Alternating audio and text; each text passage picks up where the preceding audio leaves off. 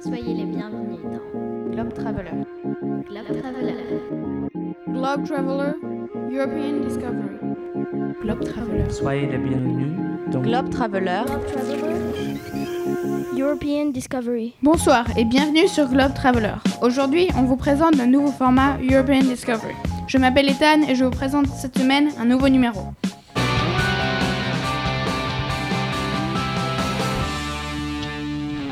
Voici le programme. Nous commencerons avec le focus de la semaine sur les scientifiques européens avec Amine. Bonsoir. Nous continuerons avec une chronique sur la mobilité et le programme Erasmus par Ariel. Bonsoir à tous. On continuera de parler d'Erasmus et de mobilité internationale dans une interview de Victoria Bézi par Flore juste après. Bonsoir. Pour détendre l'atmosphère, Garance nous fera un quiz sur l'Europe. Bonsoir.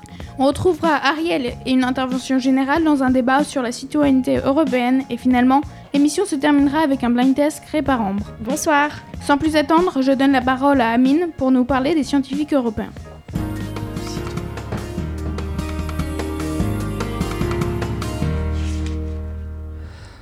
Bonsoir à tous. Aujourd'hui, je vais vous parler des grands scientifiques européens et on commence avec Isaac Newton, mathématicien, physicien et astronome anglais né en 1642 le 25 décembre, mort en 1727 le 20 mars et inhumé à Westminster Abbey à Londres. Il a découvert la gravité et inventé le Newton. Le système international impose d'écrire le nom de l'unité, le Newton, en minuscule et le symbole n en majuscule. L'usage du Newton comme unité de force a été rendu obligatoire à partir de 1948, lors de la quatrième séance de la 9e conférence générale des poids et mesures. Nous continuons avec Galilée, né à Pise en 1564 et mort à Arcetri, près de Florence, le 8 janvier 1642. Galilée est un mathématicien, géomètre, physicien et astronome italien du XVIIe siècle, inventeur de la lunette astronomique. Ne nous arrêtons pas en si bon chemin et enchaînons avec le grand Nikola Tesla, né le 10 juillet 1856 à Smiljan, dans l'Empire d'Autriche, l'actuelle Croatie, et mort le 7 janvier 1943 à New York. Nikola Tesla est un inventeur et ingénieur américain d'origine serbe. Il a inventé le courant alternatif.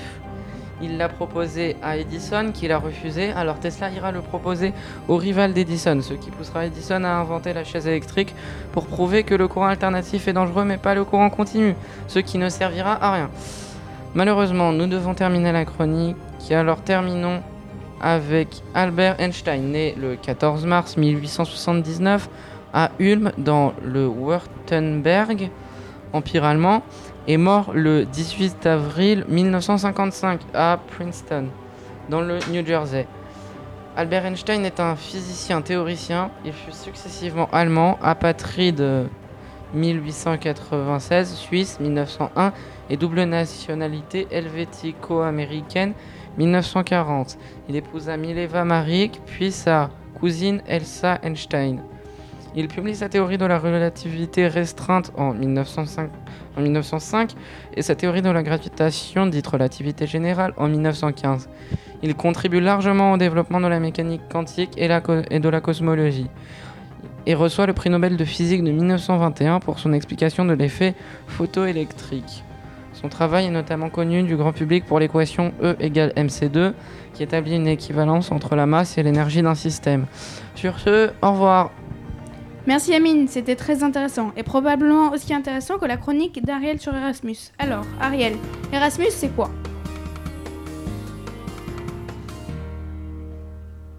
Le programme Erasmus est l'un des dispositifs les plus essentiels de l'Union européenne. Il a été créé en 1987 et il permet aux étudiants d'aller dans un autre pays d'Europe pour étudier.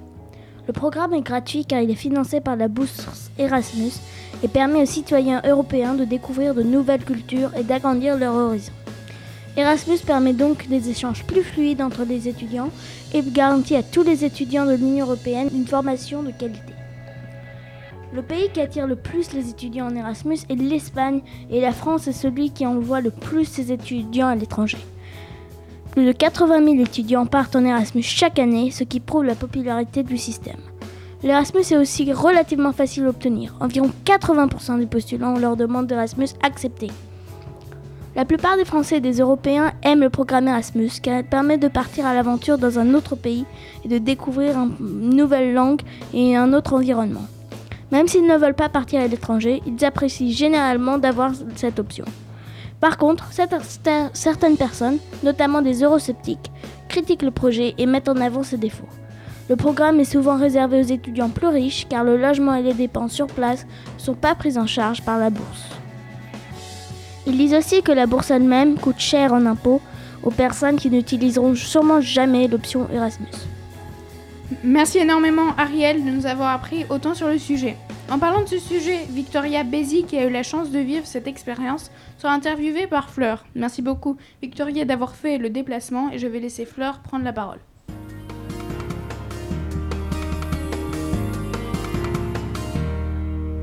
Ce soir, nous recevons Victoria, une Française âgée d'une vingtaine d'années. Pendant ses études, elle a effectué deux Erasmus, un en Lettonie et un en Roumanie. Nous allons donc lui poser quelques questions sur sa vie et son expérience européenne. As-tu toujours eu le goût du voyage? Oui, j'ai eu la chance d'avoir des parents qui m'ont énormément fait voyager, pas qu'en Europe, dans le monde entier. Donc euh, pour moi, c'était normal de partir faire mes études à l'étranger. Et euh, pourquoi avoir choisi la Lettonie pour ton premier Erasmus? J'ai pas vraiment choisi en fait. Euh, pour les programmes Erasmus, les universités ont des accords avec des universités européennes, donc à l'étranger. Et par rapport en fait à la liste de choix qu'on a, on fait des propositions. Donc on en demande trois. Moi, la Lettonie, c'était mon second choix. Je voulais aller dans un pays de l'Est, donc j'avais demandé Lituanie, Lettonie et Estonie. Donc voilà, les trois pays qui sont côte à côte. Et donc j'ai eu euh, la Lettonie et je trouvais que c'était très intéressant parce que c'est des pays qui sont majoritairement méconnus en fait. Euh, c'est-à-dire quand on parle Union européenne, euh, Ariel l'a dit, on va penser Erasmus en Espagne, au Portugal, mais on pense rarement en fait aux pays de l'Europe de l'Est. Et du coup, qu'est-ce qui t'a motivé pour le faire? L'expérience en elle-même, j'avais envie d'aller vivre à l'étranger en fait. Moi j'en avais un peu marre d'être en France en fait. J'en avais marre de faire des études de droit à Nantes, puisque j'étais à Nantes, euh, et, j'avais envie de partir. Donc, euh, donc euh, j'ai tenté l'expérience et ça a été très positif. Et donc pendant tes études, tu as effectué un master 2 en gouvernance européenne et internationale. Mais qu'est-ce que c'est?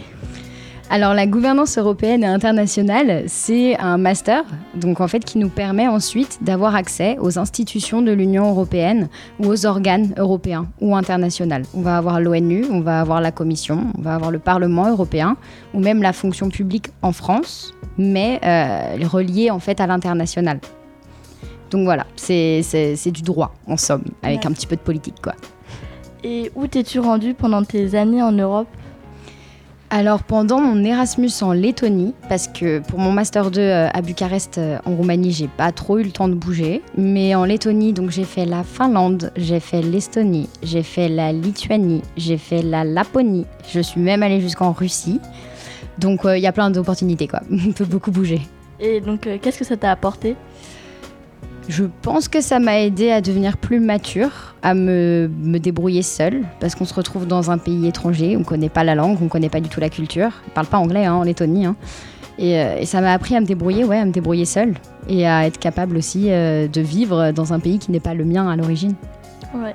Et peux-tu nous expliquer ce qu'est la Commission européenne? C'est un organe, une institution de l'Union européenne. La commission, elle est composée d'experts. Donc il y a un expert par État membre et ces experts vont avoir un rôle notamment législatif. Euh, un rôle législatif, je ne sais pas si vous savez ce que c'est, ça consiste à faire des propositions de textes de loi qui vont ensuite passer devant le Parlement et, euh, devant le Conseil aussi, et ensuite il sera adopté. Mais c'est composé d'experts, c'est-à-dire que c'est une des seules institutions de l'Union européenne où c'est pas euh, des politiques. D'accord. Et donc euh, tu dis travailler dans la représentation de la Commission européenne, mais en quoi cela consiste-t-il concrètement? La représentation de la commission à l'échelle locale, donc ce que moi je fais aujourd'hui, ça consiste en fait à euh, appliquer les politiques européennes, mais au niveau vraiment local. C'est-à-dire que moi je le fais au niveau de Paris, et particulièrement d'ailleurs d'Île-de-France. Il y en a une dans le 93, il y en a une dans le 78. Et en fait, nous, on est responsable un petit peu de, de la communication de politique européenne au niveau, euh, au niveau euh, bah, de notre euh, localité. Donc moi, moi c'est Paris. D'accord. Et donc dans la vie professionnelle, rencontres-tu des Européens régulièrement? Bah oui, du coup. Beaucoup. De toute nationalité, c'est ça qui est très intéressant. Et euh, quels sont tes projets dans la fonction publique européenne? Alors, pour avoir la fonction publique européenne, il faut passer un concours. Donc, moi, déjà, mon projet, ça serait de passer le concours. Et ensuite, du coup, d'intégrer euh, une institution, pas spécialement d'être commissaire européenne, hein, c'est-à-dire faire partie de la commission, mais euh, au moins avoir une place dans tout le processus euh, législatif et administratif de l'Union européenne. D'accord. Ah, merci pour tes réponses Ben, je t'en prie. et bonne soirée. Merci. Merci Fleur et merci Victoria pour vous convaincre de rester Victoria. On va jouer à un petit jeu garant. Je vous laisse nous interroger.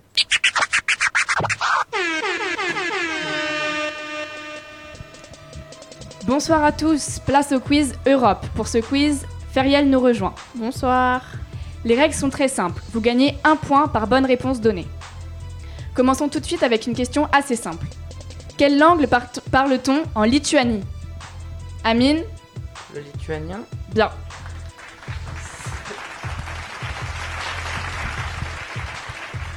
Seconde question. Quel pays européen a le plus grand nombre d'habitants? Ariel La Grande-Bretagne Non. Amine L'Allemagne Très bien. Tu as une idée à peu près du, du nombre 80 millions Ouais, 83 millions presque, c'est ça. On enchaîne tout de suite. Quelles sont les couleurs présentes sur le drapeau de l'Estonie? Ariel? Vert, blanc et orange? Non. Amine? Vert, blanc et rouge Non. Personne? Bon bah alors... euh, euh, donc le drapeau est constitué de trois bandes horizontales avec de haut en bas euh, le bleu, le noir et le blanc. Quatrième question. Alors pour cette question, c'est un point par euh, pays cité. Citez quatre pays européens étant des monarchies. Feriel la Grande-Bretagne. Enfin, l'Angleterre. La- L'Angleterre. Non. Bah, je peux continuer, c'est pas grave. Non, un pays euh, par Ariel La Suède. Oui. Amine Non, non, je connais Ariel Le Danemark. Oui. Feriel L'Espagne. Oui. Un dernier Victoria Les Pays-Bas. Oui. Bravo. Alors, cinquième question. Quels sont les deux pays ayant remporté le plus de fois l'Euro de football?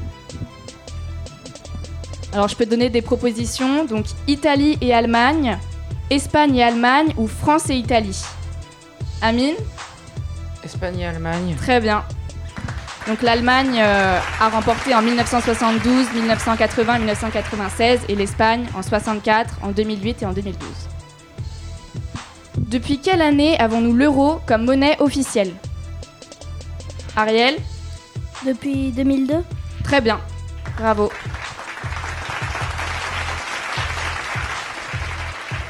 Alors capitale maintenant, quelle est la capitale de la Croatie? Amine? Zagreb. Très bien, bravo. Bonne réponse. Alors pour cette question, vous allez euh, chacun votre tour donner un chiffre et le chiffre qui se rapprochera le plus, euh, enfin la personne qui se rapprochera le plus du chiffre marquera un point. Combien y a-t-il de langues officielles parlées en Europe? Amine? 33. 33. Fleur? Euh, 25. Ariel 26. Feriel 24. Ethan 31. Il y a une bonne réponse et un nombre exact. Feriel, bravo. 24, 24 langues officielles. Alors, question gastronomie. La moussaka est un plat traditionnel d'un pays européen. Lequel? Feriel? Grèce. Bravo. Bonne réponse. Alors, question à choix multiples. Quel est le pays ayant remporté le plus de fois l'Eurovision? L'Irlande, le Luxembourg ou la Finlande? Amine? Je dirais la Finlande. Non. Ariel? L'Irlande. Ouais, bravo. Avec 7 victoires, 5 pour le Luxembourg et 1 pour la Finlande. Dernière question. Citez 5 pays frontaliers à l'Allemagne. Amine? Belgique. Mhm, Oui, Autriche. oui, France. oui, Pologne. oui. Un Pays-Bas. dernier. Ouais, bravo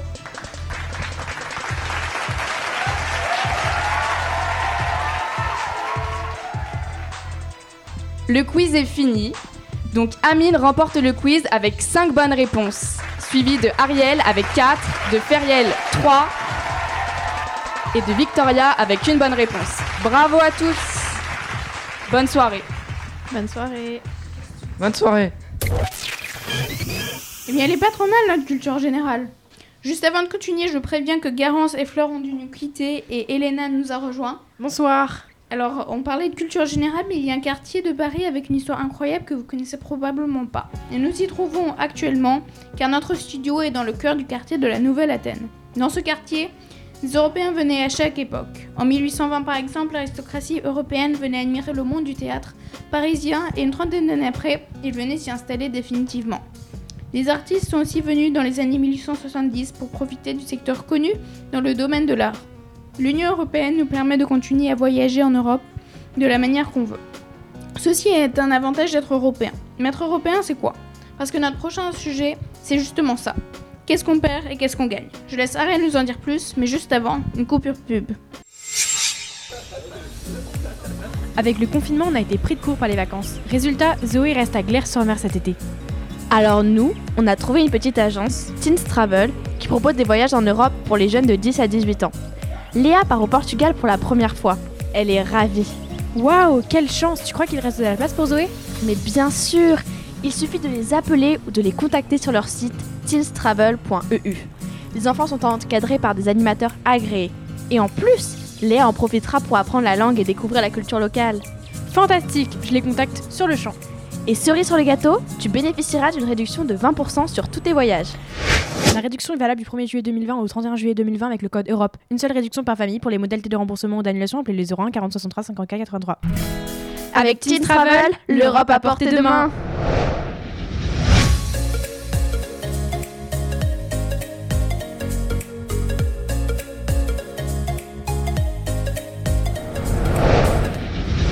Nous revoilà sur Globe Traveler, notre nouveau format European Discovery. Ariel va commencer notre débat sur la citoyenneté européenne. Ariel, tu as la parole. Bienvenue sur le plateau de débat. On est euh, le thème d'aujourd'hui est l'Europe. Plus particulièrement la citoyenneté européenne et ce que ça veut dire de se sentir européen. Ce qui nous mène à notre première question. Comment est-ce qu'on se sent européen? Euh, bah, euh, aujourd'hui, il y a beaucoup euh, de, choses. euh, L'Europe intervient dans notre vie à, plusieurs niveaux. On s'en rend peut-être pas compte certaines fois, mais par exemple, euh, on voyage partout en Europe sans, sans aucun contrôle. Et ça, c'est déjà quelque chose d'assez exceptionnel. On, est, on peut étudier partout en Europe, on peut travailler partout en Europe, on peut séjourner où on veut dans les pays européens. Et bah, à une échelle plus, plus locale, tout ce qui est euh, la monnaie, tout ça, ça c'est quelque chose euh, d'européen aussi. Oui, l'Union européenne, ça intervient un peu partout. Donc, comment on se sent européen? Après, c'est propre à chacun. Moi, je vais me sentir européenne quand je vais voir le drapeau euh, sur nos mairies, quand euh, je vais euh, voir une pub ou euh, sur, euh, ouais, sur le lait, les vaches européennes, etc. Je vais me sentir européenne de plein de manières, en fait. Ouais, c'est- c'est vrai que ça intervient beaucoup dans la vie de tous les jours. Euh, tout à fait aussi, euh, en parlant sur le voyage, aller dans un autre pays d'Europe, c'est pas vraiment changer de pays parce que euh, c'est la même monnaie. Oui, certes, parfois c'est une différente langue, mais on se sent quand même euh, dans un endroit qui est assez grand et euh, qui englobe tous les pays de l'Europe. Feriel nous a parlé de voyage à travers l'Europe. Donc ça va nous mener à notre prochaine question.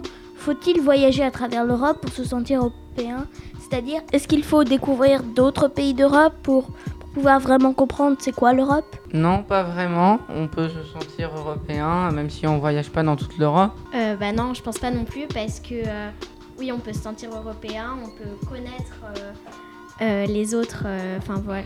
Enfin non. Non, je ne pense pas, mais il y a une différence entre être européen et vivre en Europe, parce que l'Europe, c'est euh, pas vraiment une union, alors qu'être européen, euh, l'Union européenne, c'est quelque chose qui ramène tous les pays ensemble. Je pense pas qu'on soit obligé de voyager dans l'Europe pour se sentir européen, mais je trouve ça toujours intéressant de découvrir les terres européennes et euh, d'apprendre, de découvrir de nouvelles cultures et de nouvelles langues. Ouais, je suis d'accord. Exactement euh, comme Elena. Euh, je pense que euh, on n'est pas obligé de voyager pour se sentir européen, mais c'est sûr que euh, euh, les voyages, ça aide à, à découvrir d'autres cultures et, et comprendre l'Europe un peu mieux. D'accord, merci. Notre prochaine question, c'est est-ce que profiter des avantages de l'Union européenne comme euh, l'Erasmus dont j'ai parlé tout à l'heure, est-ce que ça nous aide à nous sentir européens? C'est-à-dire, est-ce que être européen, c'est profiter des avantages de l'Union européenne? Bah oui, être européen, c'est, ça peut être profiter des avantages de l'Union européenne, mais on n'est pas obligé de, de les utiliser pour se sentir européen. C'est-à-dire euh, avoir l'option, juste avoir l'option, ça nous aide à nous sentir européens Oui, plus ou moins. D'accord Oui, c'est vrai que l'Union européenne, c'est fait pour avoir des avantages avec les autres pays. Euh, ça permet de voyager, euh, d'avoir euh, toutes ces possibilités comme l'Erasmus. Donc, il faut utiliser ces avantages pour se sentir européen, mais aussi savoir qu'on peut euh, les utiliser, ça aide. Maintenant, on va parler un peu qu'est-ce qui nous garde ensemble en Europe, c'est-à-dire si jamais on se sent pas européen, est-ce qu'il faut sortir de l'Europe? Par exemple, la Pologne et la Hongrie sont très eurosceptiques, ils ne se sentent pas européens. Faut-il qu'ils sortent de l'Union européenne? Et même chose pour la France. Euh, si la France venait à se sentir pas européenne, faudrait-elle qu'elle sorte? Bah non, pas obligatoirement, on sort si on veut, mais on sort pas juste parce qu'on se sent pas européen. D'accord Quelqu'un euh, n'est pas d'accord? Majoritairement, la décision, elle sera plus à un niveau politique. Les États ont la possibilité de sortir de l'Union européenne quand ils le souhaitent. Ils ne sont pas obligés d'y rester. Ils se sont engagés envers des traités et autres, mais en soi, ils peuvent sortir quand ils veulent. Et la décision euh, de si on se sent pas européen sortir, c'est assez compliqué. C'est propre à chaque État. Et là, aujourd'hui, je n'ai pas spécialement de réponse à ce genre de questions. D'accord Je pense que si c'est seulement la classe politique qui peut décider euh, s'ils se sentent eux européens, ce n'est pas c'est pas vraiment représentatif vu que la plupart euh, des gens qui vivent euh, dans les pays européens pensent aussi euh, soit s'ils sont européens ou pas, mais c'est plutôt à eux et à la majorité de décider. Très bien. Euh, on va passer à l'avant-dernière question. Est-ce que vous allez vous sentir plus français ou est-ce que vous allez vous sentir plus européen? Donc euh, je vais poser cette question à tout le monde. Plus français, Pourquoi? Je, je vis en France plutôt, D'accord. donc euh, je me sens plus français. Tu vis aussi en Europe? Oui, mais je vis euh, plus en France, disons. Je me suis jamais vraiment posé la question, mais c'est vrai que je voyage pas énormément. Enfin, il m'arrive quelques, quelques, enfin, il peut m'arriver de voyager, mais donc c'est vrai que je me sens plus, fran- plus française que européenne. Mais euh, je trouve que bah, l'Europe et l'Union européenne, enfin, en faire partie, c'est très très bien. C'est une grande euh, chance. Donc pour toi, si tu voyages, si tu restes plus en France, t'es moins européenne que française. Non, mais après, je pense que c'est propre à chacun, mais juste personnellement, je me sens plus française. Et voilà. D'accord. Euh, moi aussi, je me sens personnellement plus française parce que bah, euh, moi aussi, je, enfin, je voyage pas énormément non plus. Et je- je- souvent, quand, pour moi, je suis française. Je me dis pas je suis européenne, je me dis je suis française. Voilà. Et si tu voyageais plus, est-ce que tu te sentirais plus européenne? Euh, non, je pense pas. D'accord.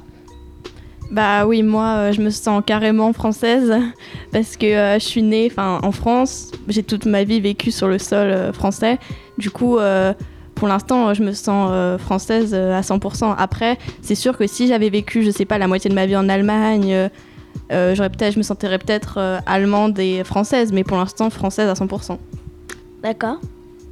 Je pense que c'est plus facile de s'imaginer comme euh, français ou française parce qu'on a une carte d'identité euh, qui le prouve et euh, être européen, si on fait pas des choses euh, spéciales comme l'Erasmus, c'est compliqué de comprendre vraiment ce que ça veut dire et en quoi on l'est.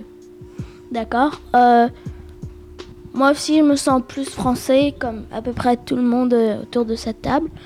Et donc, dernière question, même si vous vous sentez plus français, est-ce que vous vous sentez européen Euh, moi, oui, je me sens quand même un peu européen parce que j'ai voyagé dans beaucoup de pays d'Europe, dans quelques pays d'Europe. Donc c'est le fait de voyager dans les pays d'Europe qui te fait sentir européen. Oui. D'accord. Je suis d'accord avec Amine. euh, voyager dans les pays, ça te fait comprendre que il y a quand même un grand lien avec euh, tous les pays euh, européens. D'accord. Autre que le voyage, il y a aussi, euh, moi pour moi en tout cas, ma citoyenneté française entraîne de facto une citoyenneté européenne. C'est-à-dire que je me sens autant française qu'européenne. Parce que pour moi, les deux sont un peu équivalents. Mais aussi, le fait est que je vote pour les élections européennes. Et voter pour des représentants français à l'Union européenne, enfin, je pense que c'est aussi beaucoup plus. Ça nous fait sentir plus européens. D'accord. Euh, bah moi, enfin on est tous européens déjà. Euh, après se sentir européen, euh, pour l'instant je peux pas dire que je me sens européen, euh, européenne pardon, mais peut-être que dans le temps ça viendra. Si déjà ce stage ça m'a beaucoup aidé à comprendre l'Europe et plus tard peut-être que je me sentirai plus européenne. Pour l'instant pas encore. Beaucoup. D'accord. Bah moi je suis d'accord avec, avec Victoria. Je pense que quand le moment sera venu de voter pour euh, les élections européennes, je euh, comprendrai le sens, enfin je comprendrai la, façon d'être européenne et le sens que ça a. Mais là c'est vrai que je me fais pas énormément de choses pour l'Europe, donc euh, je me sens pas vraiment européenne. euh, voilà. Merci à tous. Donc la plupart des gens autour de la table se sentent européens parce qu'ils ont soit voyagé ou parce qu'ils vont sûrement aller voter euh, plus tard ou pour l'instant maintenant. Euh, Amine a quelque chose d'autre à dire? Et toi, t'as pas répondu à la question? Alors moi oui je me sens européen parce que je voyage quand même beaucoup en Europe et je trouve que si tu te sens français c'est quand même vachement similaire aux autres pays et donc te sentir français c'est un peu te sentir européen en même temps parce que c'est à peu près c'est très similaire.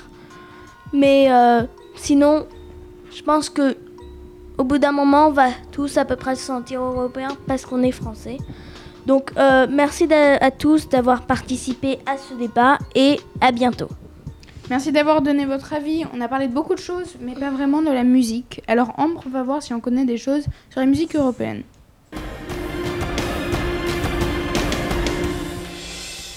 Bonsoir à tous. Alors euh, là, on reprend Garance. Aujourd'hui, je vais vous faire un quiz autour de chansons européennes. Donc, euh, le premier qui trouve la langue dans laquelle la chanson est chantée gagne un point. Tout de suite, la première chanson.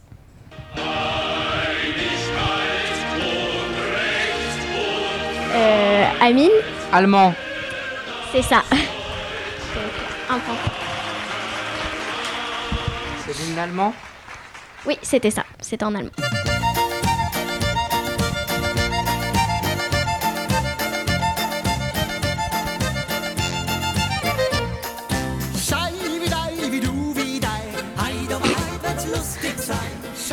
Euh, oui.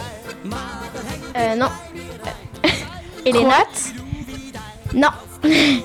Garance. Serbe. Non. Amine. Ensuite. Euh, non.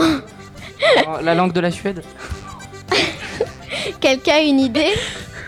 Oui. Lituanien? Non. Garance Tchèque? Non. Personne? Non. Amine? Slovaquie? Non. Non, plus Grèce? personne Grèce? Non. C'était. Euh, bon, bah, c'était autrichien.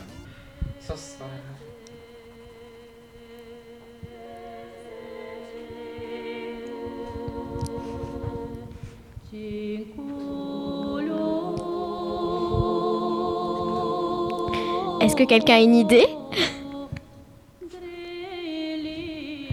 Oui Albanais Non. Amine Grec. Non. Amine Estonien. Non. Amine Lituanien. Non. Oui Italien Non. Oui Espagnol. bon, je crois que je vais dire, c'était bah, du bulgare. Voilà. D'accord, très bien. Bon, euh, pour la prochaine, ça va être de la rapidité.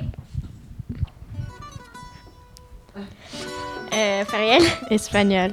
Oui. C'est vrai que tu m'as Despacito pour l'espagnol.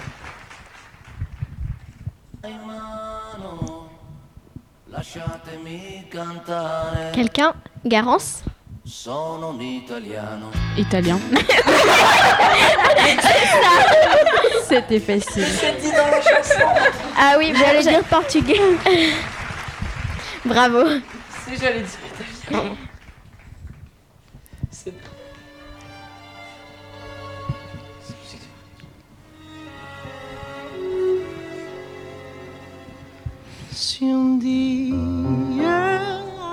Garance Portugais.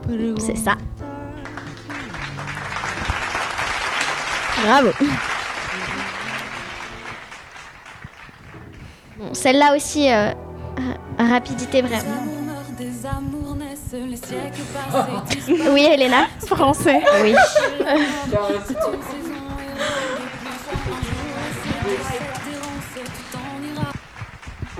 I'm a human, not a soul. I can make a change and go wherever I want to. They told me maybe I'm Anglais? old, but there's fire Oui. in my soul. Bravo. The heat is getting higher. Bon, bah, je crois qu'on a notre euh, gagnante. Donc, euh, bah, Garance, c'est notre gagnante. Et c'est qui en deuxième? Merci, merci. En deuxième, Amine, Feriel et Ethan euh, arrivent en deuxième et à égalité à un point. Merci, oh, merci beaucoup Ambre pour ce petit jeu, mais malheureusement c'est déjà la fin de l'émission. Avant de vous quitter, je vous remercie de nous avoir écoutés. Je remercie aussi tous les journalistes. Et enfin merci à Victoria Bézi. On se retrouve la semaine prochaine sur Globe Traveler. Bonne soirée à tous. Au revoir. Bonsoir. Bonne soirée. Bonne soirée. Globe Traveler. Globe Traveler. European Discovery.